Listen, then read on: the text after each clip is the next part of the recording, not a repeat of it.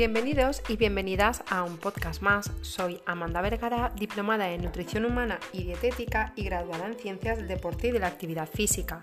En el podcast de hoy vamos a hablar respecto a los ahumados. ¿Preparados? ¿Preparadas? Empezamos.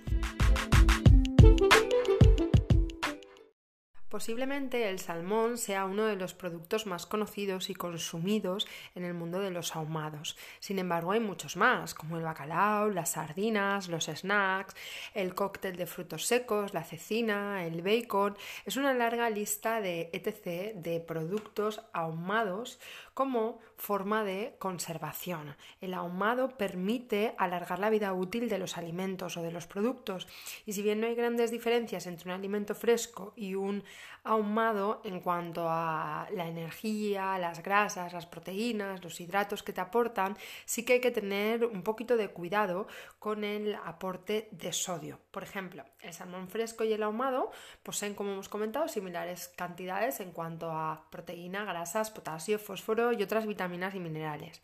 Pero a diferencia, el salmón fresco posee alrededor de 60 miligramos de sodio por cada 100 gramos de alimentos. Sin embargo, el ahumado posee cerca de 2.000 miligramos de sodio en igual cantidad de alimento por, por 100 gramos. La diferencia es bastante importante.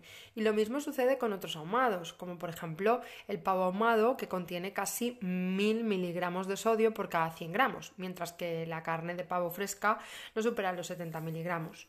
El tofu, por ejemplo, sería otro ejemplo. El fresco eh, contiene menos de 10 miligramos de sodio por cada 100 gramos. Sin embargo, el ahumado posee alrededor de 300 miligramos de este mineral.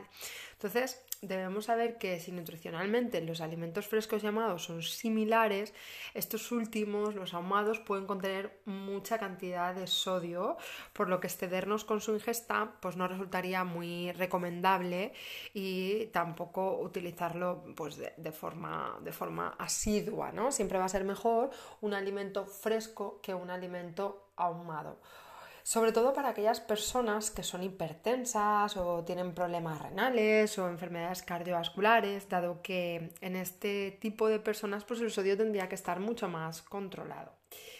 Después hay eh, como, como, unos, eh, como unas grandes eh, creencias relacionadas con estos ahumados que si bien no tienen todavía un fundamento claro a nivel científico, sí que es importante pues prestarles un poquito de atención y ser un poco cautos.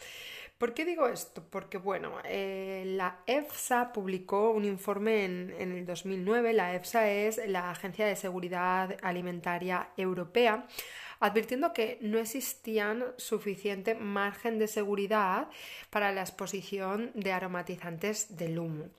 Eh, los ahumados es, eh, en lo que consisten es normalmente quemar madera, poner el alimento arriba y que este mismo humo de la madera pues haga que eh, empape el, alimento o el producto que estamos queriendo ahumar de este contenido de humo y de esa forma pues se conserve y adquiera todo ese sabor tan característico.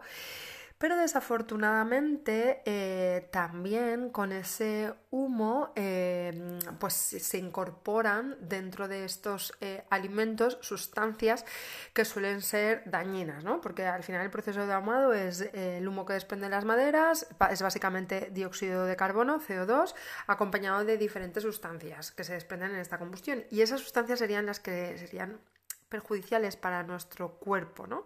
Dado que se quedan adheridas en el alimento y las ingerimos cuando ingerimos el alimento.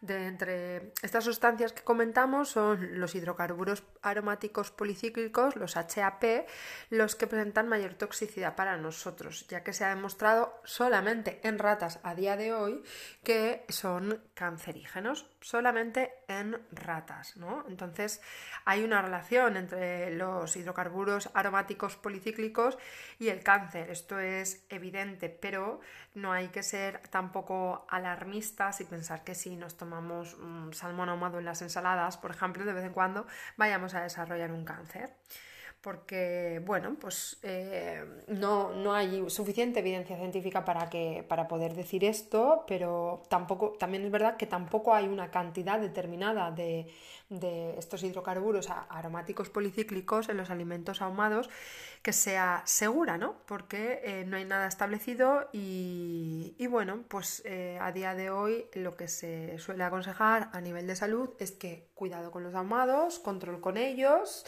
tampoco hace falta eliminarlos totalmente de la alimentación, tampoco hace falta introducirlos si no los ingerimos normalmente y en el caso de que el consumo de los mismos pues, sea ahumado, pues intentar reducir o controlar este consumo, por tanto por el aporte de sodio como por esta, esta relación que hay con el, aumento de la posibilidad de desarrollar un cáncer por estas sustancias que produce esta combustión de la madera y, este mismo proceso de ahumado.